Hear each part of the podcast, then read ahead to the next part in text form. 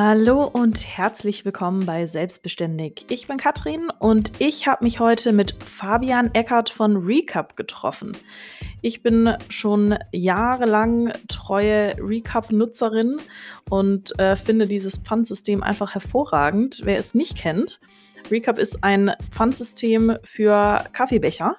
Also anstatt einen Einweg-Kaffeebecher beim Bäcker zu bekommen, ähm, bekommt man diesen Pfandbecher, zahlt einen Euro mehr dafür und kann den bei allen mitmachenden Cafés und Bäckereien ähm, ja, wieder zurückgeben und dann einen neuen bekommen. Äh, das ist super, das spart unheimlich viel Müll. Äh, allein in Deutschland landen nämlich jährlich rund 2,8 Milliarden Einweg-Kaffeebecher im Müll. Das finde ich schon eine ziemlich krasse Zahl. Äh, Fabian fand das auch und ähm, hat sich mit seinem Mitgründer Florian selbstständig gemacht, hat Recap gegründet. Seit vier Jahren sind die beiden dabei. Mittlerweile ist Recap eines der sch am schnellsten wachsenden ähm, Unternehmen oder Startups in, äh, in Deutschland. Und ja, die sitzen mittlerweile in München, deswegen konnte ich Fabian auch persönlich treffen.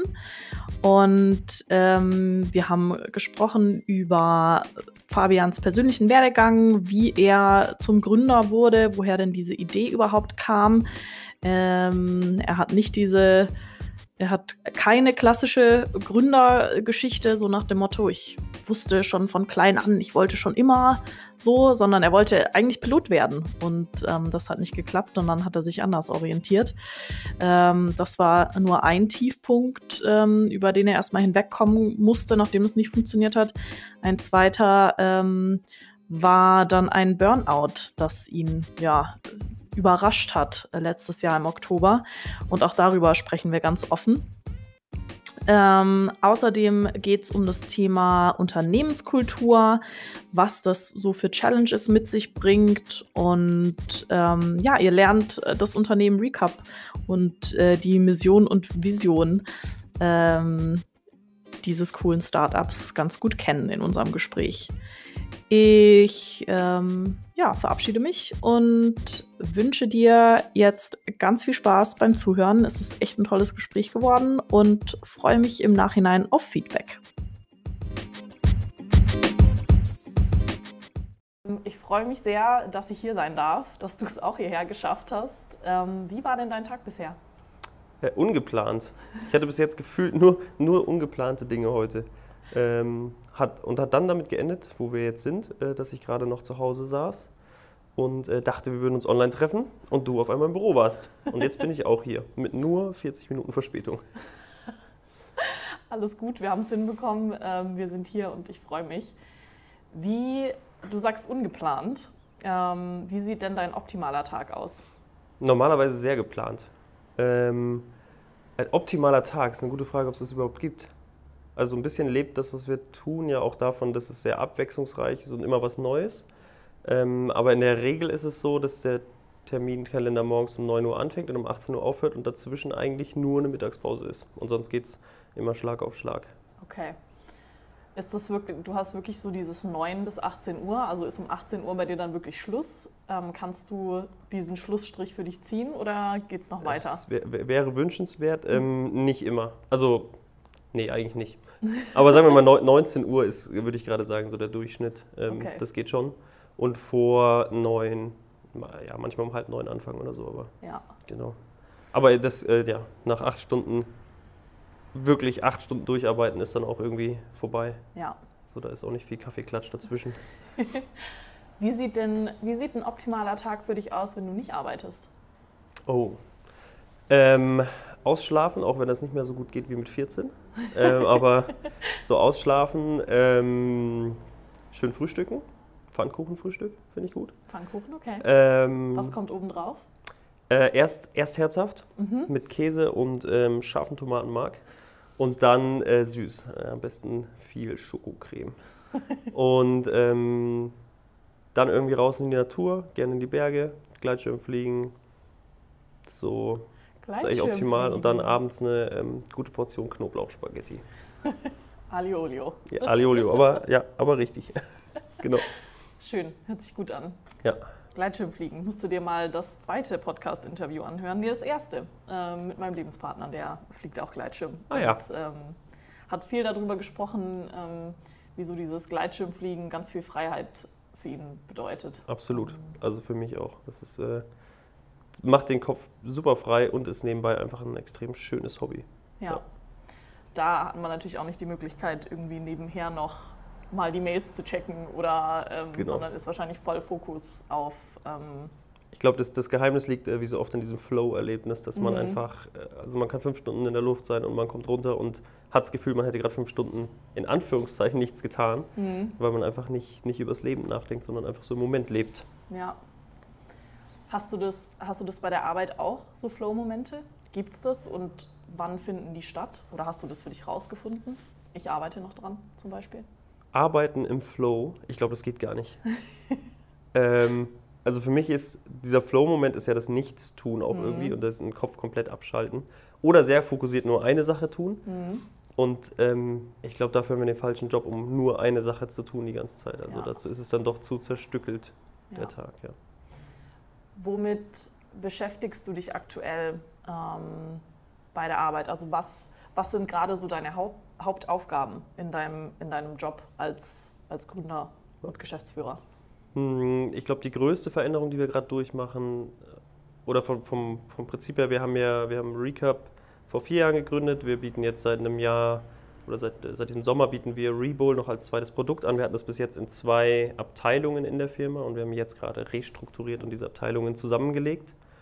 Und ähm, dadurch findet auch ein ganz starker Kulturwandel statt und wir überschreiten auch so eine Mitarbeitergröße, ähm, wo jetzt einfach Kultur sich stark verändert. Es ist nicht mehr ganz so ganz klein familiär wie früher und alles äh, extrem freundschaftlich, sondern es wird halt einfach ähm, transparenter und klarer in der Aufgabenverteilung. Und ich glaube, das ist unsere Aufgabe gerade so diesen, oder meine Hauptaufgabe, diesen Kulturwandel zu begleiten und klare Erwartungen auch zu kommunizieren. Ähm, was einfach ein anderes Arbeiten ist als das, was wir davor hatten, wo wir alle so gemeinsam an einem Strang gezogen haben. Und zwar alles sehr natürlich.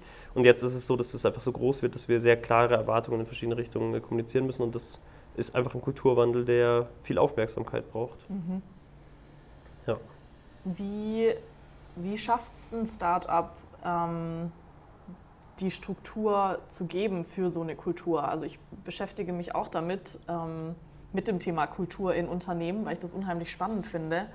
Ähm, und ich habe das Gefühl, dass es ganz oft vernachlässigt wird. Also es, das Unternehmen wächst und wächst und wächst und dann plötzlich wird gemerkt, so, oh, irgendwie ähm, verändert sich da was, was ja ganz natürlich ist. Kultur ist ja auch nicht statisch, aber wie, wie schafft ihr es, so den Rahmen dafür zu schaffen, der aber natürlich auch nicht einengen soll, der flexibel bleibt? Vor allem, wie, wie, woher kommt diese Kompetenz? Also wo das ist vielleicht die Frage, wie weit ich ausholen soll. Mhm. Ich glaube, ich könnte darüber eine halbe Stunde durchreden. Aber ich probiere mal, ähm, so einen kürzeren Weg zu nehmen. Ja. Ähm, als wir angefangen haben, haben der Flo und ich in den ersten zwei Wochen, also wir kannten uns ja nicht vor der Gründung, ähm, und als wir uns dann kennengelernt haben, haben wir uns hingesetzt und gesagt, okay, für was wollen wir eigentlich mit Recap mal stehen? Und haben uns so aus verschiedenen Bereichen was rausgesucht, aus dem ökologischen, ökonomischen, sozialen Bereich. Und im sozialen Bereich haben wir gesagt, okay, wir wollen irgendwie ähm, schon auch ein Unternehmen sein, was dazu beiträgt, die Arbeitswelt zu verändern, was neue Konzepte ausprobiert, was sich ein bisschen traut, auch mal was anders zu machen. Und haben angefangen mit ähm, so Späßchen wie selbstbestimmte Gehälter, ähm, so viel Urlaub, wie man will, flexible Arbeitszeit natürlich. Ähm, und einfach probiert, es sehr frei zu gestalten. Mhm. So. Und ähm, und, haben, und, und uns war es einfach immer super wichtig, und ich glaube, wir sind beide so ein bisschen harmoniebedürftige Typen. Uns mhm. war es super wichtig, dass im Team die Harmonie passt. Und haben uns auch am Anfang ähm, selbst stark dagegen gewehrt, in, in klaren Zielen zu sprechen, ähm, irgendwie zu sagen, okay, ich erwarte das und das von dir, ich erwarte das und das. Ähm, einfach weil es, es war auch nicht notwendig, ne? wenn man mit 5, 6, 7, 8, 9 Leuten da sitzt, das ist irgendwie ein natürlicher Prozess, dann nimmt man sich was vor und man macht das gemeinsam. Mm. Und da haben wir es aber geschafft, in diesem Kern, der damals eben so da war, so die ersten 10, 15 Leute, extrem stark einfach zusammenzuhalten und zusammenzuarbeiten und sind gemeinsam weggefahren. Wir waren irgendwie ähm, 2019, ja, letztes Jahr genau, im August waren wir noch mit, waren wir mit 20 Leuten zusammen in der Toskana und haben irgendwie 14 Tage dort gearbeitet und es war einfach ein, wir sind so geflasht zurückgekommen irgendwie alle, dass es fast ein bisschen komisch war, wieder da zu sein. Und ähm, haben einfach immer super, super viel Fokus drauf gelegt. Und jetzt merken wir natürlich, dass sich durch die Anzahl der Mitarbeiter, jetzt sind es 40, es werden jetzt 60 werden so, ähm, dass sich dadurch ähm, brauchen wir einfach klare Strukturen. Und wir brauchen auch eine so große oder so eine ja, große Diversität im Team, dass es einfach gar nicht mehr möglich ist, das so zu machen, wie wir es früher gemacht haben. Am Anfang haben wir eigentlich nur Menschen eingestellt, die sind wie wir. Das mhm. ist garantiert auch ein Fehler gewesen so. ähm, aber es war extrem gut für dieses Miteinander am Anfang und jetzt merken wir einfach, wir brauchen für verschiedene Positionen, für verschiedene Aufgaben braucht man verschiedene Menschentypen auch. Mhm. Und, ähm, und manche sind total begeistert von so einem Miteinander und sind voll dabei und andere eben nicht. Oder was heißt nicht, das stimmt nicht, aber andere, für andere ist einfach nicht so wichtig. Ich glaube, es ist auch ein bisschen, ist man der introvertierte, der extrovertierte Mensch, wo ziehe ich meine Energie raus, brauche ich, dass ich abends noch mit dem Team zusammensitze oder nicht. Und es ähm, verändert sich einfach extrem. Ja. Und wie schaffen wir es so, den Rahmen dafür zu stecken? Wir haben schon relativ früh, glaube ich, sehr klare Werte formuliert mhm. ähm, und gesagt, okay, das sind so unsere vier Core Values, mit denen wir, mit denen wir arbeiten. Das ist Herzblut, ähm, das heißt, wir, wir brennen für das, was wir tun, weil uns unsere Mitmenschen und unsere Umwelt am Herzen liegt. Das ist Transparenz, was einfach bedeutet, wir wollen ehrliche Einblicke in das geben, was wir können und nicht können, äh, nach innen und nach außen. Ähm, miteinander eben dieses persönlich glücklich, humorvolle, aber auch professionelle Miteinander, ähm, wo es wirklich, was auch einfach beschreibt, glaube ich, wie wir uns hier alle zusammen fühlen. Und ähm, Kavums äh, als letzten Wert, äh, das ist so ein bisschen der Mut zur Veränderung und der Mut zu verändern. Mhm. Ähm, und das ist eigentlich auch der Wert, auf den wir uns jetzt in so einem Kulturwandel sehr stark beziehen können, weil wir sagen, es ist einfach wichtig, dass wir uns verändern, damit wir mitkommen. Ähm, damit wir diesen Wandel auch überstehen als Unternehmen. Und deswegen brauchen wir jetzt viel, viel Kavums und Miteinander hier, ähm, damit wir sozusagen diese Veränderung gemeinsam durchstehen. Und ähm, ich glaube auch ein natürlicher Prozess ist es nicht immer alle so einen Weg mitgehen. Mhm. Also, aber wir probieren natürlich jeden mitzunehmen. Klar. Du hast jetzt gerade schon gesagt, ähm, es gibt ja verschiedene, es gibt verschiedene Typen, Mitarbeitertypen. Ihr braucht und wollt diese Diversität auch. Hm, wie findet ihr denn raus, was für ein Typ jetzt eure Mitarbeiter sind. Also am Anfang, wie du gesagt hast, war das Team noch sehr klein. Da kannte man jeden auch einfach wahrscheinlich auf einer sehr persönlichen Ebene. Mittlerweile bei 40 bis 60 Leuten ist es ja fast nicht mehr möglich. Äh, habt ihr irgendwie ein Testsystem oder wie findet ihr raus, okay, was, was brauchen unsere Mitarbeiter und weiß nicht, brauchen die Kopfhörer auf dem Ohr und wollen die am liebsten in der Ecke sitzen und erstmal für sich arbeiten oder sind das eben welche, die Menschen um sich brauchen? Wie, wie bestimmt ihr das? Ja.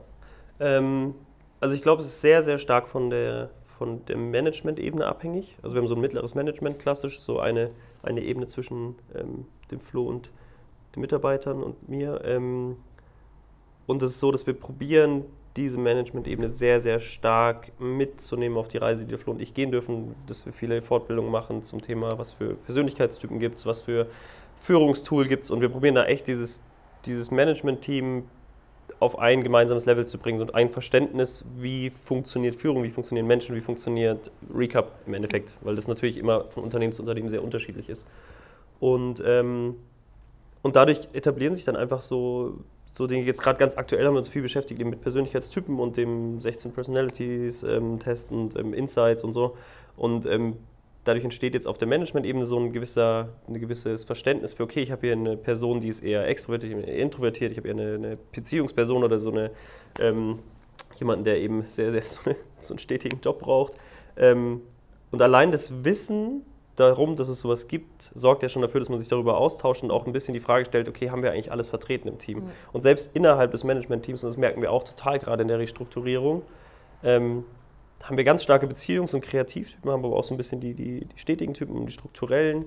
Und ähm, wo bestimmt in den letzten Jahren gerade auch die, das, die Beziehungsebene extrem wichtig war und auch nach wie vor wichtig ist, ist aber jetzt auch gerade die Strukturseite so wichtig. Und jetzt, das, was praktisch früher der eine Teil vom Management dem anderen mitgeben konnte, kann jetzt der andere wieder zurückgeben. Und so merken wir einfach, sehen wir total, dass diese Diversität extrem wichtig ist ähm, an Persönlichkeitstypen. Und, ähm, und ich glaube, dem, danach baut man sich dann so ein bisschen seine Welt. Ne? Also wenn man sich dann umguckt, wen brauchen wir, dann kommt es halt auch zur Diskussion und dann schaut man halt vielleicht auch eher in so eine Richtung. Mhm. Heißt jetzt nicht, dass, es ein, äh, dass wir einen Persönlichkeitstypen für einen Job suchen, sondern ja. dass man einfach ein bisschen darauf achtet, dass das Team divers aufgestellt dass es ist. ausgeglichen ist. Ja, genau. gerade so dieses Geben und Nehmen. Genau. Ja, Aber was wir noch nicht gemacht haben, was noch, was noch ansteht, ist ja. das ganze Team einmal so ähm, durchtesten. So, ja, durchtesten, sozusagen, dass man wirklich mal ein klares Bild von kriegt. Und das ist ja auch für jeden Mitarbeiter total wichtig, selber so nochmal zu sehen, wo stehe ich eigentlich und was für ein Typ bin ich. Mhm. Ähm. Ist ja für dich, also ich finde es auch immer total spannend, äh, solche Prinzipien irgendwie kennenzulernen, weil man ja über sich selbst auch total viel lernt. Ähm, ja. Also ich, man stößt dann immer wieder auf Fragen, die man sich vielleicht vorher noch gar nie so gestellt hat. Absolut, also total. Also ich, ich habe ich hab viel im, im Studium gemacht, weil ich Wirtschaftspsychologie studiert habe mhm. und da ist natürlich irgendwie ein großer Teil von bei Arbeits- und Organisationspsychologie, aber ähm, habe das damals, wusste ich ja noch nicht, dass ich sozusagen irgendwann mal in diese Rolle schlüpfe, wo ich das auch anwenden möchte und will. Äh, und wenn ich jetzt so zurückgucke und zurückdenke, ähm, dann verstehe ich auch einmal viel, viel mehr mhm. davon, warum es auch wichtig ist.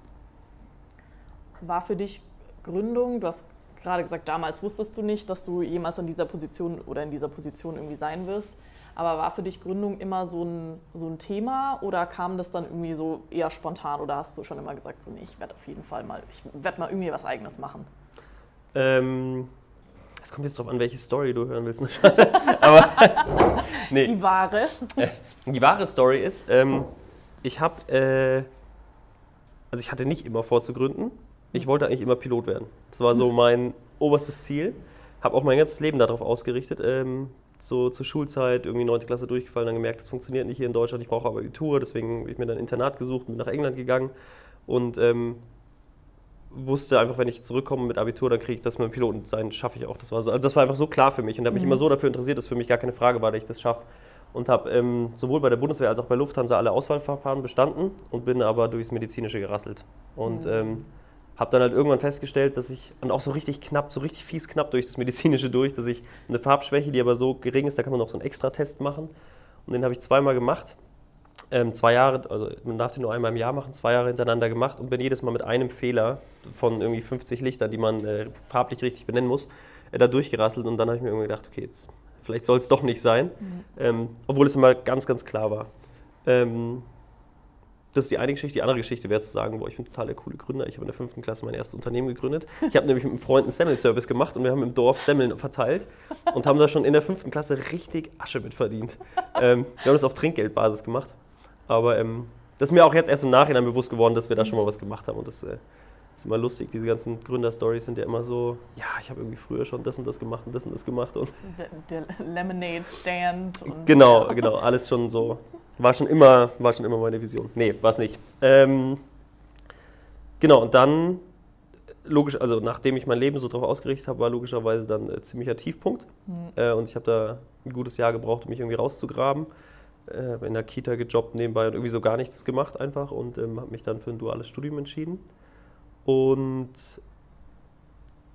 da gearbeitet in einem Mobile Payment Unternehmen und ich habe jetzt, ich habe die Abschiedskarte von denen, steht drauf, wir werden dich immer als den in Erinnerung behalten, der um 7.30 Uhr gekommen und um 16.30 Uhr gegangen ist, weil ich diesen Job einfach, das war einfach nicht meins. Ne? Also ich habe da wirklich 9 to 5 gemacht und keine Sekunde länger. Mhm.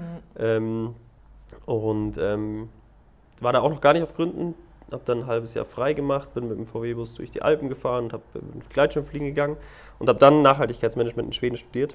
Und da kam, glaube ich, so, also da kam der, die Idee auch, da kam auch die, innerhalb von dem Uni-Projekt, die Idee, das mit dem Pfandbecher, es wurde dann irgendwie abgelehnt als Projekt, aber ich bin drauf hängen geblieben und dann habe ich mir gedacht, okay, es ist eine Chance, ähm, was anders zu machen und wenn sich eine Sache so durch mein Leben zieht, dann ist es schon, warum auch immer, irgendwie der Drang, immer anders zu sein als der Rest. Ne? Das ist vielleicht so ein bisschen so eine komische Krankheit, ich weiß nicht, aber es ist definitiv so der Drang, ähm, anders zu sein als die Masse bestimmt. Hm.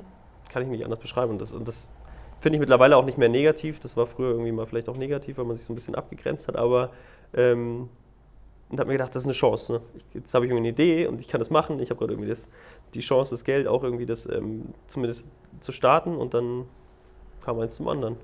Und dann habt ihr richtig losgelegt. Und dann habe ich gesagt, ich ziehe jetzt zurück aus Schweden, dann nehme ich mir sechs Monate Zeit und ähm, guck, was draus wird. Und eine Woche später habe ich einen Flo kennengelernt und dann ging es los. Und der hatte, wenn ich das richtig ähm, recherchiert habe, der hatte parallel die gleiche Idee. Und dann ähm, wurdet ihr über einen gemeinsamen Kontakt quasi zusammengeführt und genau. habt gesagt, okay, und los geht's. Genau, wir haben eine ähm, Politikerin kontaktiert hier in mhm. München und die hat äh, gesagt, ey, also ich habe sie angerufen, da hat sie gerade kurz danach mit dem Flo oder kurz davor, ich weiß nicht mehr, ja. mit einem von uns beiden halt telefoniert und hat gesagt, ey, ihr solltet euch mal zusammensetzen. Und dann haben wir uns morgens um 8 am Omnibusbahnhof getroffen, weil er zurück nach äh, Villingen-Schwenningen in die Uni gefahren ist und er noch mitten im Bachelor war. Und äh, haben uns morgens da irgendwie um 8 auf einen Kaffee getroffen und das war irgendwie geil. Haben wir gesagt, passt.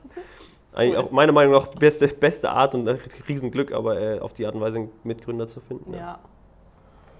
ja. Mm, Mehrweg ist ja gerade generell echt ein Thema, kommt, wird auch immer mehr in der Politik ein Thema, auch produktmäßig gibt es jetzt Menstrua die Menstruationstasse, das ist ein Mehrwegprodukt. Ähm, ich habe gestern oder vorgestern im Fitnessstudio habe ich zum ersten Mal Handtücher gesehen, die da ausgelegt waren, anstatt ähm, Papiertücher, um die Geräte sauber zu machen.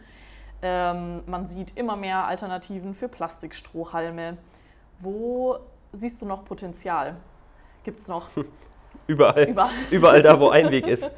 Also, also ist ja, ja. Ähm, ganz, ganz Riesenthema. Ähm, ich glaube, Online-Versand. Mhm. Ähm, gar nicht zu unterschätzen, und das sehen wir ja alle nicht, ähm, Industrieverpackungen. Mhm. Also alles, was irgendwie, wenn man sich mal anguckt, wie so eine Palette aussieht, die in den Supermarkt geliefert wird, was da, also das ist einfach abartig, was hintenrum an Abfall abfällt. Das ist ja auch ein Großteil der Müllmengen, kommt ja auch irgendwie aus, aus, ähm, aus nicht sichtbaren Bereichen. Mhm. Und ähm, so gesehen, also Potenzial ohne Ende. Ich glaube, man kann einfach eine Mülltonne gehen, sich einen Artikel raussuchen und sagen, das mache ich jetzt Mehrweg ähm, und gucken, ob man einen Weg findet. So. Ja. Das ist echt, ähm, da gibt es viele Möglichkeiten. Ja, Leute da draußen, hier ist eure Startup-Idee, geht in die nächste Mülltonne und sucht euch was raus. Einmal graben gehen und los. Einmal, ja.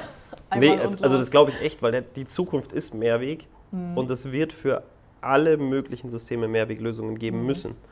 Und ähm, ja, ein Papierkorb landet in der Regel nur ein Weg, deswegen. Hm. Ihr seid jetzt echt schon in vielen oder in einigen, ich weiß nicht, vielleicht bin ich da auch irgendwie sehr in meiner Bubble, aber es gibt schon, oder ich sehe schon sehr viele Cafés und vor allem Cafés, die ähm, euren Cup haben. Jetzt habt ihr ja mit der Rebowl gestartet.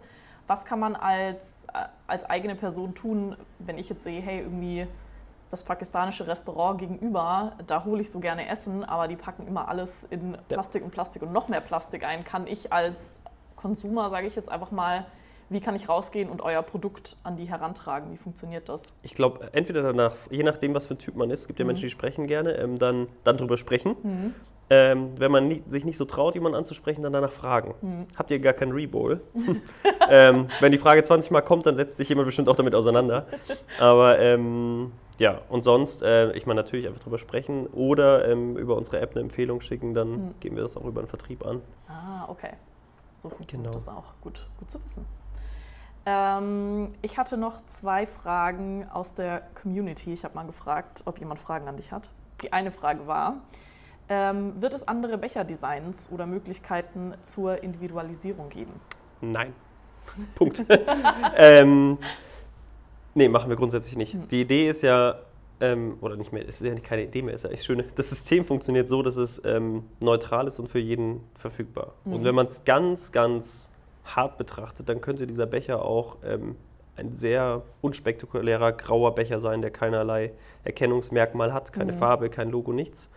Ähm, weil er ist ja nur ein Becher. Ja. Und äh, eine Flasche ist auch nur eine Flasche. Also, aber ähm, was natürlich wichtig ist, wenn man so ein System aufbaut, ist damit irgendwie eine Markenidentifikation hinzubringen. Und äh, deswegen ist da auch unser Logo drauf. Deswegen haben wir auch diese Städte-Designs, um irgendwie da in die Masse zu kommen. Ähm, aber es wird keine Art von Individualisierung mhm. geben, ähm, einfach weil es ein einheitliches System sein muss, ja. damit es gut funktioniert. Weil was wir nicht machen wollen, ist den ganzen Tag Becher von A nach B bringen. Mhm. Im besten Falle geht der Becher von alleine, beziehungsweise über den Kunden von Café A zu Café B. Ne? Ja. Und bei der Bowl ist es genau das Gleiche. Und euer Geschäftsmodell ist ja auch nicht von den Bechern ab, also ihr verdient genau. ja nicht am Becher. Ne? Kannst du das genau. nochmal erklären, wie das funktioniert? Ja, ähm, wir kriegen Systemgebühren von unseren Partnern. Mhm. Also jeder, der Partner wird oder ist, zahlt am Monat eine Gebühr mhm. an uns. Das ist so ungefähr 1 Euro am Tag, mhm. die man dafür zahlt. Und wenn man das jetzt gegenrechnet in eine Einwegessensverpackung, wenn die irgendwie 30, 40 Cent kostet, dann spare ich mir am Tag zwei, drei Essensverpackungen und kann das System sozusagen dann schon kostenfrei ja. nutzen. Oder spare mir dabei auch noch Geld. Und ähm, genau, und das Einzige, was die Partner machen müssen, ist bei uns das Pfand hinterlegen. Mhm. Aber das bekommen sie ja vom Endkunden wieder, beziehungsweise wenn sie uns die Becher dann zurückgeben, wenn die Becher eben nicht mehr brauchbar sind, äh, kriegen sie auch das Pfand zurück. Ja, cool. Genau. Aber das heißt, effektiv zahlt wirklich ein Gastronom circa 1 Euro am Tag. Ja. Also je nach Vertragslaufzeit ein bisschen ja. mehr, ein bisschen weniger. Aber wenn man sich überlegt, dass, es, dass das funktioniert, ähm, ich glaube, darauf sind wir schon auch ein bisschen stolz, mhm. dass wir wirklich geschafft haben, ähm, Mehrweg günstiger als Einweg zu machen. Und es ist ja. de facto günstiger für einen Gastronom. Ne? Es ist einfach, kostet weniger und es ist besser. Und deswegen gibt es eigentlich keinen Grund, es nicht zu tun. Ja. Funktioniert das jetzt gerade die Rebowl bietet sich ja auch an, würde sich ja auch in einem Lieferservice anbieten. Ähm, kann man, kann ich bei Lieferando anklicken, ich hätte gerne mein. Äh ich, das würde ich jetzt mal so stehen lassen und ähm, da sprechen wir in der Zukunft nochmal drüber. ähm, theoretisch ist vieles möglich, mhm. äh, aber Rebuild sind wir gerade echt noch ähm, voll in den Startlöchern. Mhm. Äh, ja, genau. Das sind jetzt echt erst drei Monate oder so, ja. die wirklich aktiv, die wir draußen sind. Ich habe noch mal eine Frage zu, ähm, zum Thema faires Gehalt bzw. Gehaltfindung. Du hast das vorhin so nebenbei irgendwie gesagt. Äh, da hast du gesagt, flexible, flexible, flexible Arbeitszeiten natürlich. Ähm, für euch natürlich. Ich glaube, in anderen Bereichen ist es leider noch nicht so natürlich, auch wenn es natürlich immer mehr kommt. Aber ich, ich finde gerade, was das Thema Gehalt angeht, ähm, ist bei so vielen Firmen noch so viel Potenzial oben. Wie, wie schafft ihr eine Transparenz? Oder was ist euer, was ist euer System? Ähm, also wir arbeiten an unserem System mhm. jedes Jahr wieder. Mhm. Ähm, wo fange ich an? Ich fange mal an, wie es am Anfang funktioniert hat. Wir haben neun, als wir neun Mitarbeiter waren und das erste Mal eine Finanzierungsrunde gemacht hatten, wir hatten das erste Mal Geld auf dem Konto, um Gehälter zu zahlen, haben wir gesagt, okay, ähm, jeder schreibt auf den Zettel, was er braucht. Mhm. Und dann gucken wir, ob das sozusagen in den Plan passt. Und das haben wir gemacht. Und dann waren wir so ganz knapp über dem, was wir geplant hatten. Und dann haben wir gesagt, okay, wir machen noch eine Runde. Jeder schreibt nochmal auf den Zettel, was er braucht. Und vielleicht treffen wir dann sozusagen den Betrag. Und ähm, den haben wir dann auch getroffen. Und dann hatten wir komplett verschiedene Gehälter. Also jeder hat halt irgendwie, keine Ahnung, der eine hat geschrieben 3000, der andere 2000, der andere 4000, wie auch immer. Ähm, das war so ziemlich random. Und ähm, haben gesagt, das lassen wir dann so stehen, weil jeder hat ja gesagt, das ist das, was ich brauche. Und das Coole an dem Prozess war eigentlich, dass wir dann gesagt haben, oder wir hatten damals eine Praktikantin, die nicht eingeplant war. Und alle haben gesagt, wir wollen die eigentlich übernehmen. Und dann hat jeder einfach gesagt, okay, pass auf, ich schmeiße nochmal irgendwie 100 oder 200 zurück von meinem Topf. Äh, und im Endeffekt haben wir die dann auch voll anstellen können, weil jeder sozusagen nochmal was abgegeben hat. Und da sind wir aus dem Prozess sind wir super beflügelt rausgegangen und dachten eigentlich, wir hätten eine Lösung gefunden. Ähm, für den Moment hatten wir auch eine Lösung gefunden.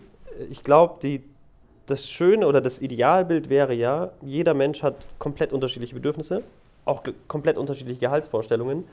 Und das, was es so schwierig macht, ist dieses nach links und rechts gucken. Mhm. Dass man die gan also jeder ist die ganze Zeit dabei, sich nach links und rechts zu vergleichen. Also inklusive uns auch. Das ist so schwer, das abzuschalten, dieses sich auf seiner Ebene, was auch immer das bedeutet, äh, nach außen zu vergleichen. Und die Idealvorstellung wäre eben, dass jeder da so bei sich selbst ist und sagt, okay, ich brauche das und das will ich haben, damit bin ich zufrieden. Und dann verdient man halt auf der gleichen Stelle der eine 1000 Euro mehr und der andere weniger.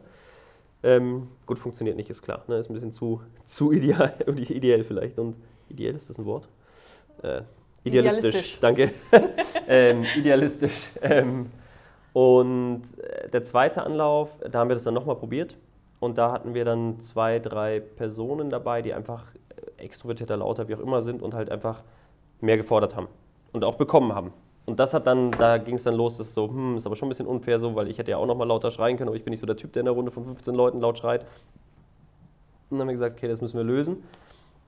Ähm, haben dann ein Modell entwickelt, was wir ganz cool fanden, was extrem kompliziert war, egal. Ähm, und dann hieß es, das war dann bei der nächsten Mal, da waren wir vielleicht so 25 Leute. Mhm. Ähm, und dann hieß es, nee, das ist uns gerade allen zu viel, wir wollen das Modell nicht so machen. Fabi, Flo, entscheidet ihr auch einfach, wir vertrauen euch da. Ähm, da haben der Flo und ich uns hingesetzt, haben die neuen Gehälter festgelegt. Ähm, machen wir nie wieder. es war, war wirklich ähm, ein wirklich schlechtes Ergebnis. Ich glaube, wir hatten also maximal 50 Prozent Zufriedenheit. Mhm. Ähm, was uns auch wieder bestätigt hat darin, dass es einfach total falsch ist, ähm, wenn zwei Personen, gerade auch wenn man dann sich ein bisschen ein Stück weit entfernt vom Team, von den Stellen und wenn dann einfach nur, weil wir Geschäftsführer sind, irgendwie die, wir die Gehälter bestimmen, kommt nichts Logisches bei raus. Ähm, das funktioniert in anderen Unternehmen, das funktioniert auch gut, weil die Gehälter intransparent sind, aber wir hatten immer den Anspruch zu sagen, wir wollen 100% Transparenz mhm. und wir wollen, dass jeder weiß, wer wie viel verdient. Und ähm, wenn du eine Intransparenz hast, ist glaube ich gar kein Problem, weil dann muss sich ja jeder auch selbst damit auseinandersetzen, was auch für eine Intransparenz spricht, ähm, muss man sagen. Mhm. Ähm, aber es ist, war halt nicht unser Anspruch. Und jetzt haben wir, dann haben wir ein neues Modell entwickelt. Mhm.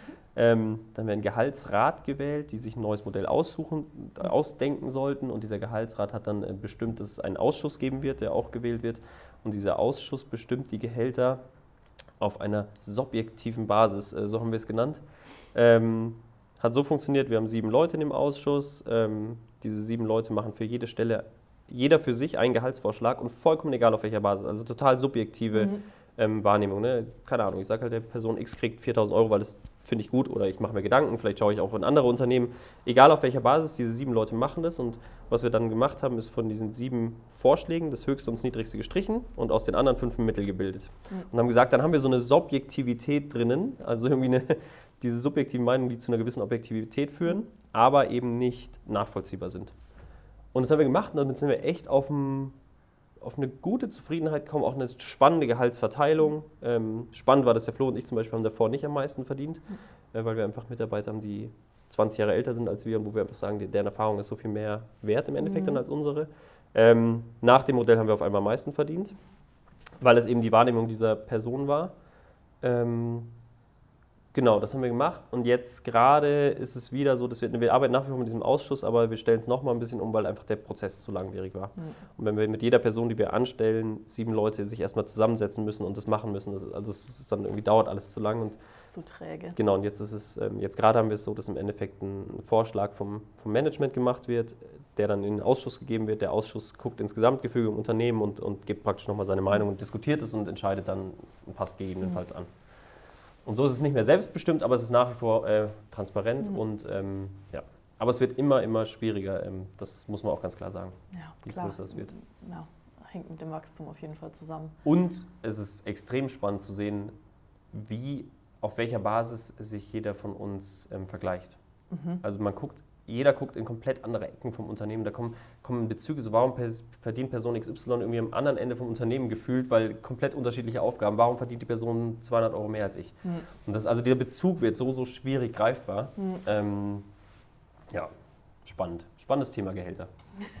Aber ihr, ihr macht es immer noch komplett transparent. Also eure ja. Mitarbeiter können in euer Intranet gehen und. Ähm genau, jeder, jeder unterschreibt, ähm, also jeder hat unterschrieben, dass die hm. Gehälter sozusagen transparent dargelegt oder offengelegt werden dürfen. Ja.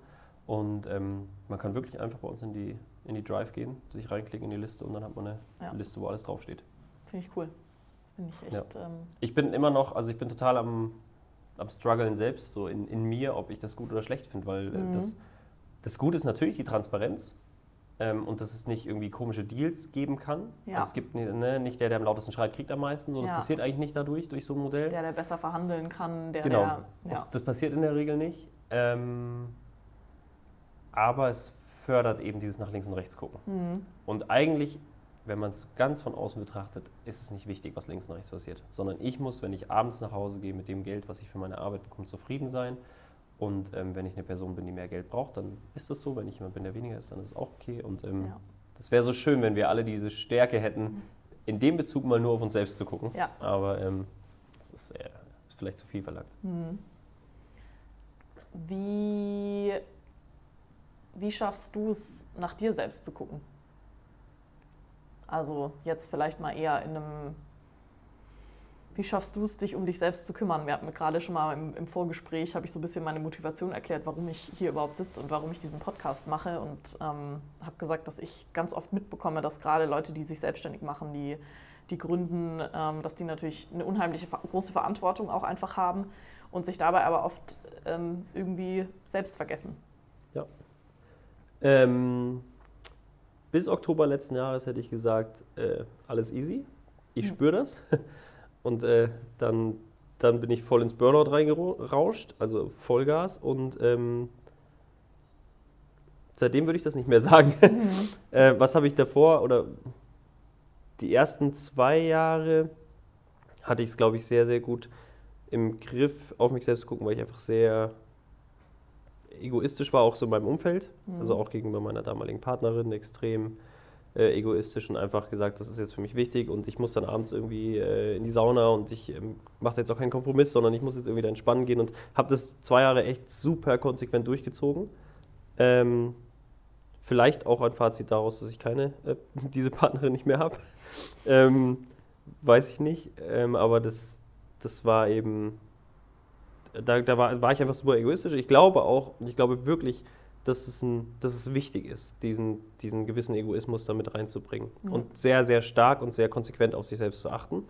Ähm, ich habe das dann im letzten Jahr nicht mehr gemacht, ähm, auch weil dann neue Beziehungen kamen und ich da einfach auch super, also auch total genossen habe, so in eine neue Beziehung mhm. voll einzusteigen, eben viel Zeit gemeinsam zu verbringen. Und ich glaube, ich habe auch nie so richtig beachtet, dass ich eigentlich total der introvertierte Typ bin, was dieses Energieziehen mhm. ähm, ähm, bedeutet oder was, was das betrifft.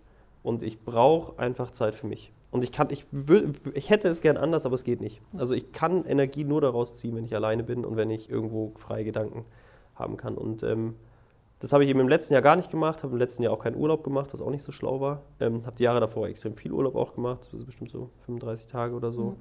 Ähm, Im letzten Jahr dann irgendwie nur einmal zwei Wochen. Und dann ähm, hat es mich eben echt Vollgas zerlegt. Und also da hatte ich richtig, ähm, das hätte ich nicht gedacht, dass das, äh, dass das so passieren kann. Vor allem, wenn man, wenn ich oder ich habe immer geglaubt, ich spüre das schon ganz gut. Mhm. Und das erzählt ja jeder, oder jeder, den ich jetzt kenne, der irgendwie mal ähm, Burnout hatte oder, ähm, oder ähnliches, sagen eigentlich alle, ja, ich dachte, ich habe es unter Kontrolle. Ähm, und dann kommt halt dieser Moment. Und bei mir hat sich das einfach sehr, sehr so kräftig äh, geäußert, dass ich da echt keine Chance mehr hatte. Also ich konnte auch nicht mehr arbeiten, gar nichts. Es war dann einfach zwei Monate ähm, schwarz. So, ja, genau. Und wie hast du es geschafft, da wieder rauszukommen?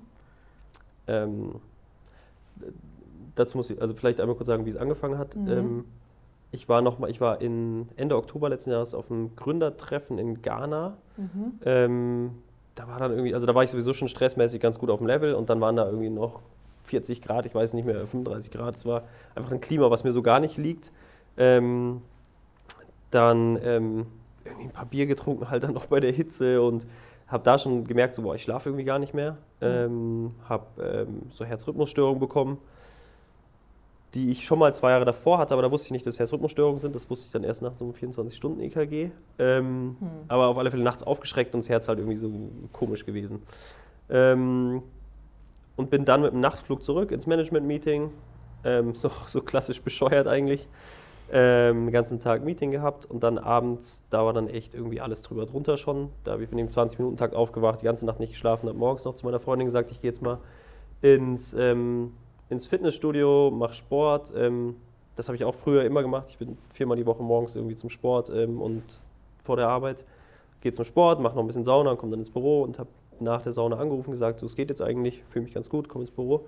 Und bin ins Büro gekommen und habe meinen Rucksack abgestellt und in dem Moment ähm, war einfach echt Schalter so richtig Schalter umgelegt. Tränen gekommen, Emotionen irgendwie rausgebrochen. Unser Entwickler hat mich an der Hand genommen, hat mich zur Tür geführt und gesagt, okay, wir sehen uns dann irgendwie in zwei Monaten oder so, aber tschüss. Und dann bin ich los ähm, und habe dann Familie kontaktiert, Freund, Freund angerufen, besten Freund so, war mit dem unterwegs, irgendwie ins Deutsche Museum, stand auf einmal heulend im Deutschen Museum und habe einfach gemerkt, okay, jetzt ist irgendwas richtig kaputt und habe dann auch sofort ähm, einen Therapeuten gesucht. Mhm. Und ähm, bin dann fünf Tage später, hat dann Therapie angefangen ähm, genau, und da habe ich dann angefangen, diese Dinge zu verarbeiten. Und das, also ich glaube, das Schwierigste daran war eigentlich, dass die erste Zeit ging einfach das Denken nicht mehr. Mhm. Und das ist, wenn man gewohnt ist, viel zu denken und gerne viel denkt und gerne viel Probleme löst und auf einmal feststellt, ich kann nicht mal mehr zwei und zwei zusammenzählen oder es fordert mich, zwei und zwei zusammenzuzählen. Mhm. Und das ist kein Witz, das ist echt so, dass so, ich stand da und das ist mir schwer gefallen, sowas zu mhm. rechnen. Mhm. Weil der Kopf nicht mehr imstande dazu war, diese Gedanken gerade zu sortieren. Ja.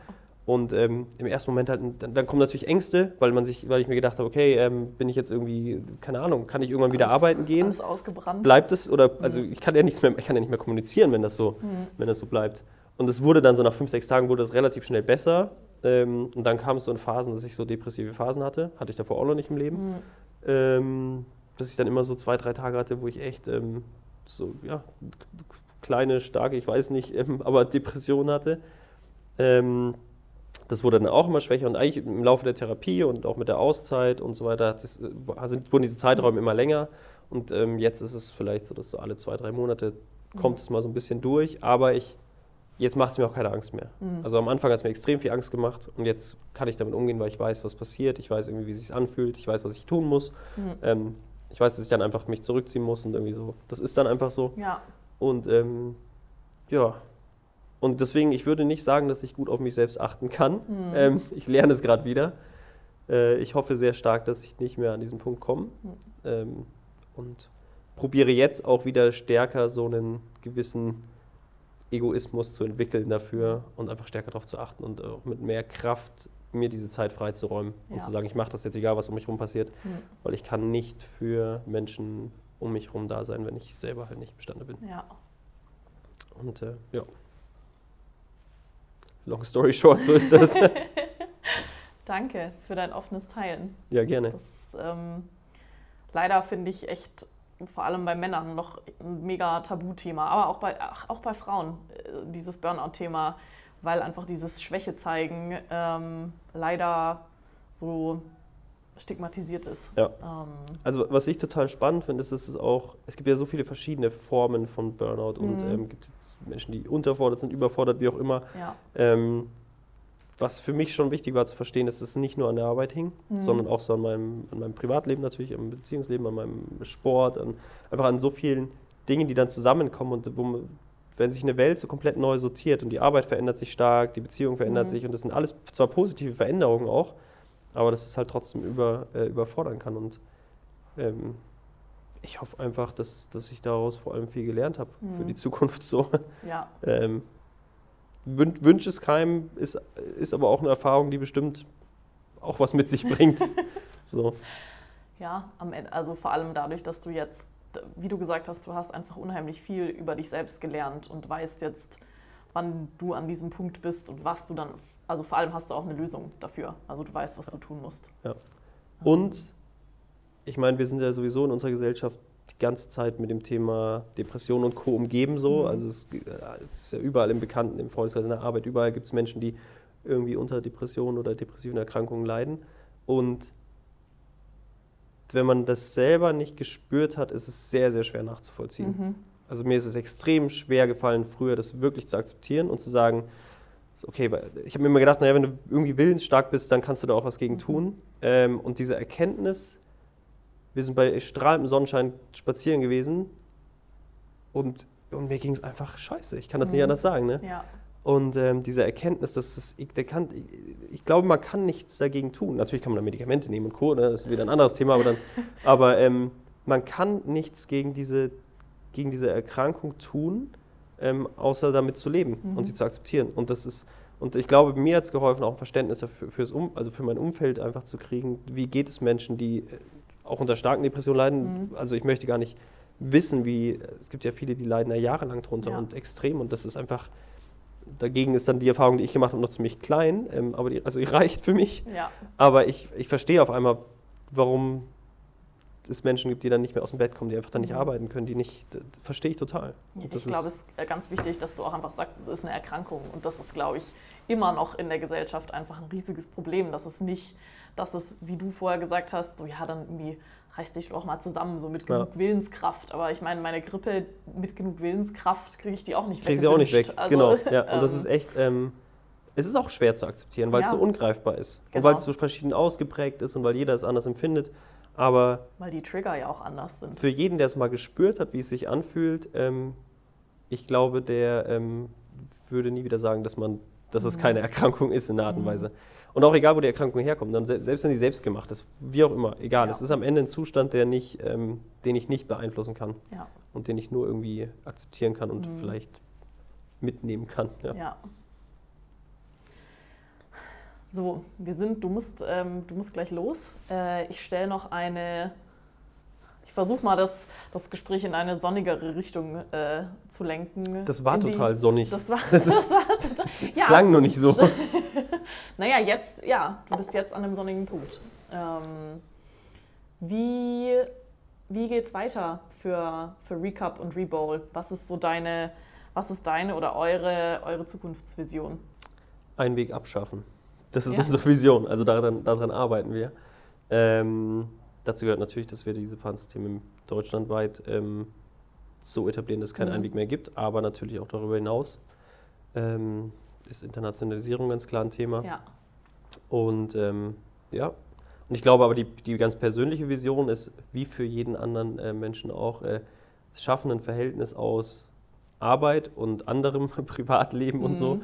aufzubauen in, in, einem Umfeld, was halt passt. Ne? Ja. Und ähm, auch diese Firma so aufzubauen, dass hier Menschen arbeiten, die alle sagen, ich bin glücklich mit dem, was ich tue und ich brenne dafür, aber es ist nicht, ist nicht mein kompletter Lebensinhalt, aber es ist mir trotzdem wichtig. Mhm. So, also es ist einfach diese Balance zu schaffen, ähm, ich möchte nicht, dass Menschen Angst, also keine Lust auf Montag haben. Mhm. Ich fände es total schade, wenn jemand Sonntagabend sagt, Gott, morgen muss ich zu Recap.